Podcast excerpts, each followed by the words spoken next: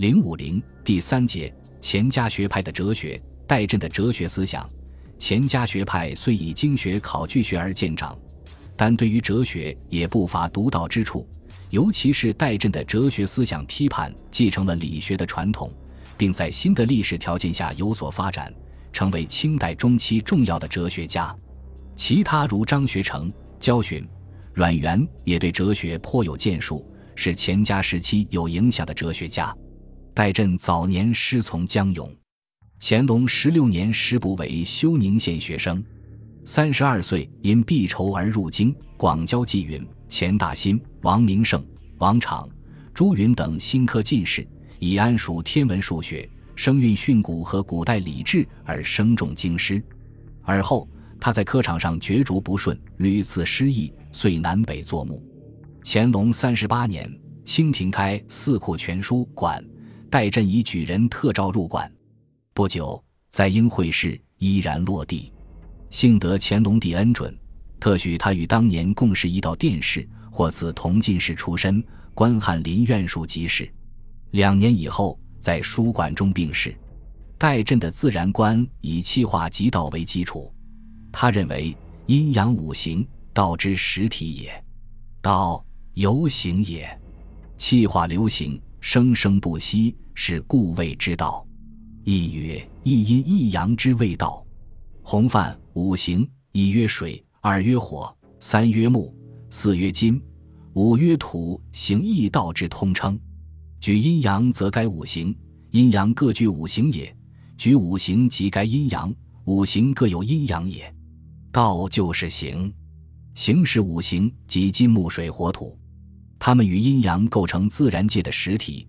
道则是气之流行，不离气，道气是统一的。气化即道，实际上揭示了客观事物发展变化的规律。本此，戴震阐述了气化的过程。他说：“阴阳五行之运而不已，天地之气化也。人物之生生本乎是，有气分而有之不齐，是以诚性各殊。气化生人生物以后，隔以类滋生久矣。然类之区别，千古如是也，寻其故而已矣。在气化曰阴阳，曰五行。”而阴阳五行之成化也，杂糅万变，是以极其流行，不特品物不同，虽一类之中又复不同。凡分行气于父母，即为分于阴阳五行。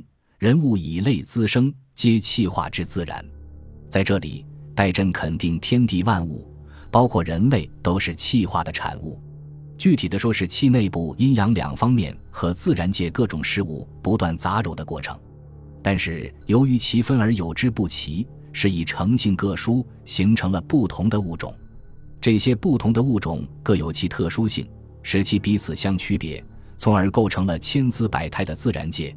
但究其本源，是阴阳气化的结果。可以说，气化生人生物，是从一本之气到自然万殊的过程。这是对张载气本论的发展，在一气分化论的基础上。戴震探讨了理气关系，提出理在气中、理在物中的命题。他认为，理不脱离气而独立存在，理是天地阴阳之理。天地人物是为不闻无可言之理者也。是曰有物有则是也。物者，指其实体实事之名，往非自然而归于必然。天地人物是谓之理的矣。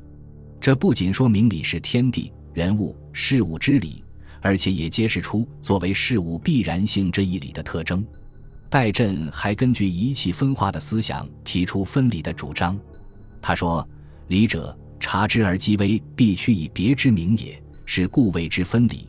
在物之志，曰机理，曰凑理，曰文理。得其分，则有条而不紊，谓之条理。”他在肯定理的一般性的同时，也注意到不同事物有不同的理。也即理的特殊性，正是事物之间理的不同特点，才把事物相互区别开来，说明事物是多样性的统一。戴震竭力反对程朱离开具体事物空谈理的主张。他说：“举凡天地万物，是为求其必然不可易，理智明显也。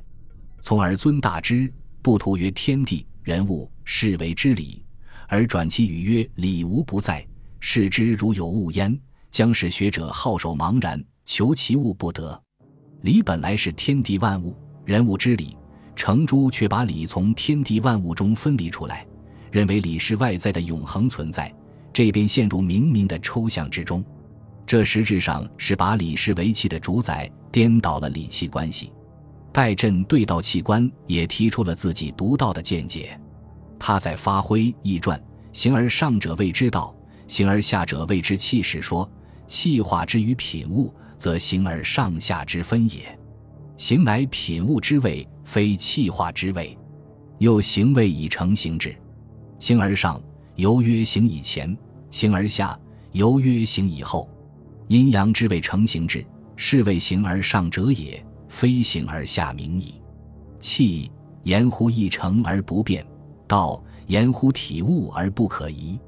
不图阴阳飞行而下，如五行水火木金土有志可见，故形而下也，气也。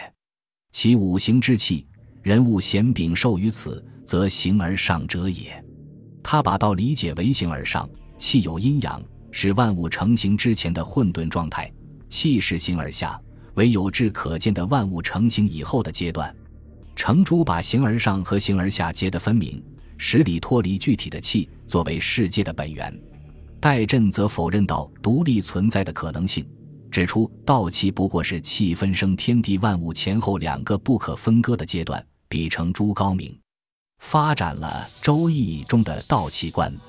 戴震的认识论是以承认认识对象客观性、可知性为前提的。认识对象的客观性说明它不以人的意识为转移，可知性则表明认识主体有能力去认识世界。他说：“味也，声也，色也，在物，而皆于我之血气；理义在事，而皆于我之心之。”在这里，味、声、色以及理义都是客观的认识对象，而血气和心知则是人的认识能力。客观事物与血气、心知相接触。血气心知便发挥其认识的功能，口能辨味，耳能辨声，目能辨色，心能辨肤理义。味与声色，在物不在我，皆于我之血气，能辨之而悦之。其悦者，必其由美者也；礼义在事情之条分缕析，皆于我之心知，能辨之而悦之。其悦者，必其志事也。他不仅肯定人能认识客观对象。而且还区分了两种认识能力：血气和心知。血气往往以感性具体为认识对象，是感性认识；心知则以理性为认识对象，属理性认识。他说：“心之精爽，有思者通，魂之为也。所谓神也，阳主师者也。主师者断，主受者听。故孟子曰：‘耳目之观不思，心之观则思。’是思者。”心之能也，精爽有闭格而不能通之时，即其无闭格，无福通，乃以神明称之。在这里，他论述了感性和理性两种认识能力的关系。精爽属血气，即感性；神明为心知，即理性。耳能听，目能视，鼻能嗅，口之味均属感性。虽说具有直接现实性的优点，但也有各成其能而分之思之。精爽有闭格而不能通等不足，这就要通过学以扩充之，近于神明，上升为理性认识。只有这样，才能把握事物的本质。戴震在研究认识能力时，注意到它的有限性和差异性，并以火光之照比喻，凡血气之属皆有精爽，其心之精爽巨细不同。如火光之照物，光小者，其照也近；所照者不谬也。所不照思一谬成之，不谬之谓得理。其光大者，其照也远，得理多而失理少，且不特远近也。光之极又有明暗，故于物有察有不察。察者近其实，不察思一谬成之，一谬之谓失理。人的认识能力是有限的，如同火光照物一样，由于远近不同，照到的清晰程度显然不同，最后所获得的结果也有差异。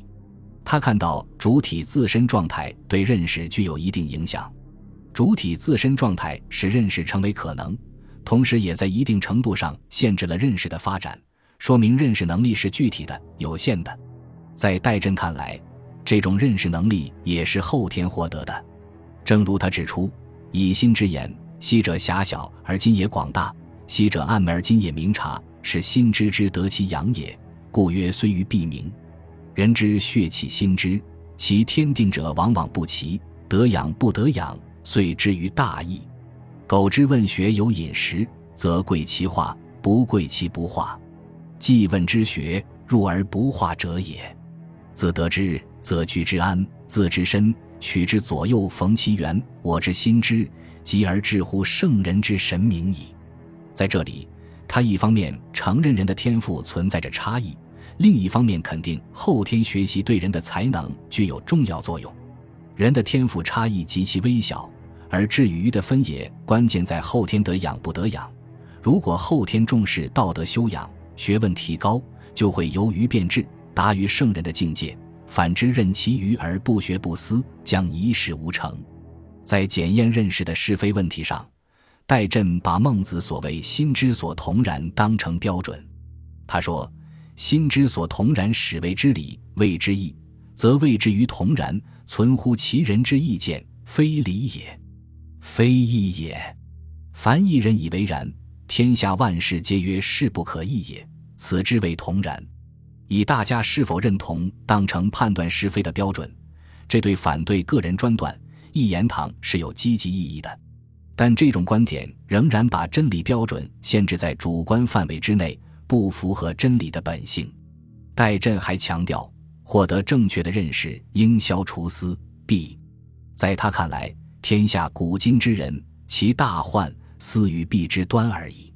思生于欲之失，必生于智之失。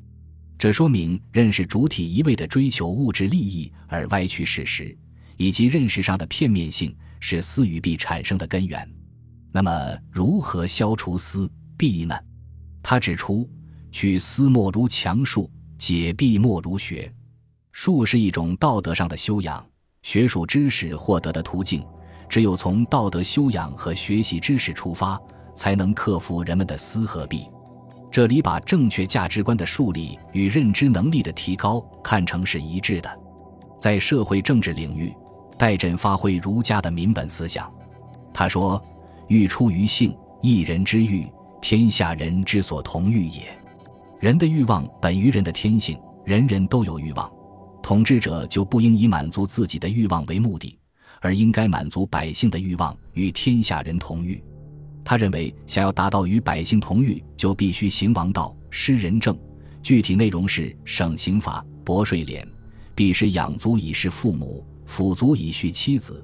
居者有其仓，行者有果粮，内无怨女，外无旷夫。也就是说，在政治、经济上采取比较宽松的政策。满足人民的物质生活需要，与民同苦乐，这便是他的理想政治。